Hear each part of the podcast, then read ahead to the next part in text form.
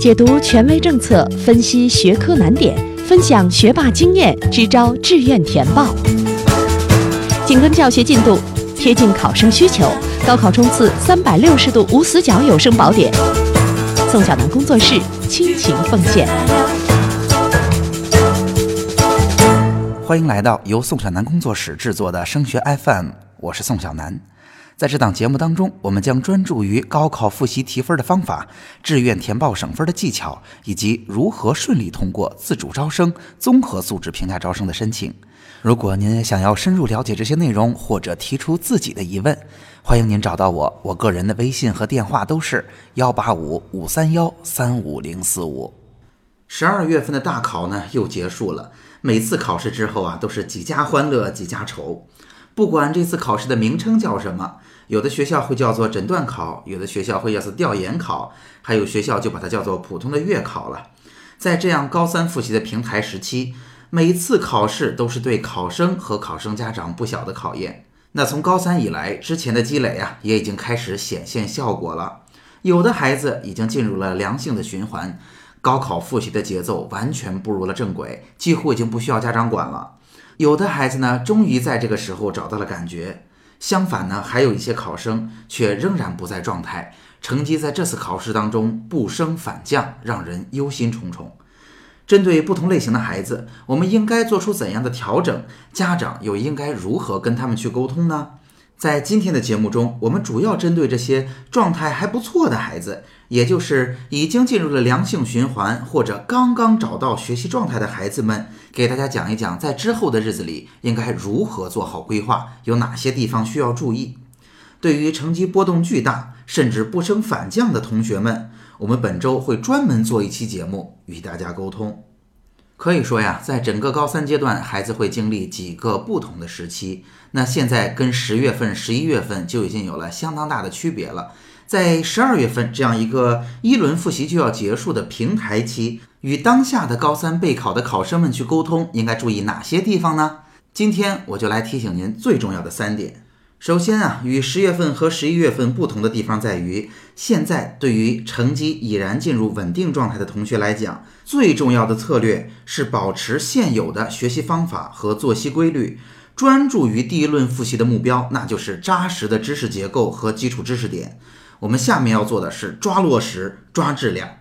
这些孩子呀，在这个阶段要做的不再是大幅度的调整学习方法和生活作息。而是要减少这些波动对孩子的影响，让他们在已经证明行之有效的学习方法的基础上，把知识学得更扎实，让一次次的考试结果给孩子心理上更大的鼓励、更强的信心。大家也知道，第一轮复习啊已经接近尾声了，现在是为高考打牢基础最后一个月的时间，所以大家一定要坚持住。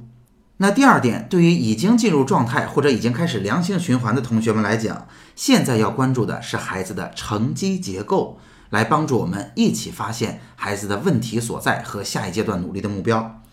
其实啊，去衡量孩子的成绩好坏，并不是一道简单的数学题。什么叫做成绩结构呢？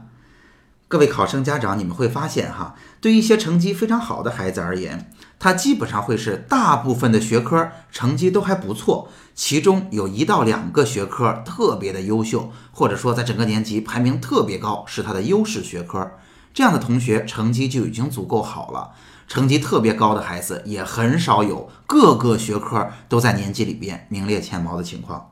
那对于成绩一般或者不太好的孩子而言，常常是个什么情况呢？也不是他所有的学科都学得不好，而是大部分的学科可能成绩一般般，但是总有一到两科跟别人比是绝对不足的，甚至很难及格。这样的成绩结构也是成绩不太高的同学典型的结构。所以，我们如果想为未来制定一个靠谱的目标，重要的不是我们要把每一个学科都弄到特别好，而是完全可以去了解大部分成绩非常优秀的孩子到底是一个什么样的成绩结构，我们也朝着他们的方向去努力。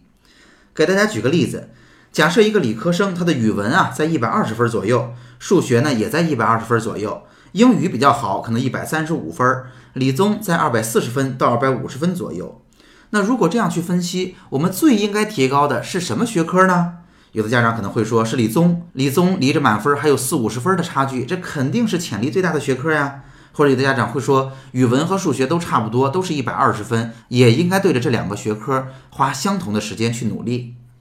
那么，如果用上刚才我们提到的成绩结构这样的概念，我们怎么看待这个孩子的成绩呢？其实，对于一个理科生而言，语文一百二十分左右的成绩已经不低了。语文绝对不是给他拉分的学科，而且呀，我们从务实的角度出发，大部分的理科生其实并不特别擅长语文的学习。那英语已经一百三十五分没有问题，理综在二百四十分到二百五十分之间。在这个时候，理综合卷刚刚进行不久，二百四到二百五虽然离着总分还有五六十分，但是也是一个不错的成绩了。这个成绩说明孩子在这个阶段适应的还不错。相反，在整个的学科成绩里边，数学是一个弱项，因为对于一个典型的理科生，逻辑思维能力不错，人又挺聪明的，那么数学的一百二十分是最有提高空间的。大家听明白了？去了解大部分优秀考生的成绩结构，有助于我们帮助孩子发现哪些学科是真正值得花时间，或者说性价比最高的，从而也能让我们在有限的时间里边，最大程度的发掘孩子在成绩上的潜力。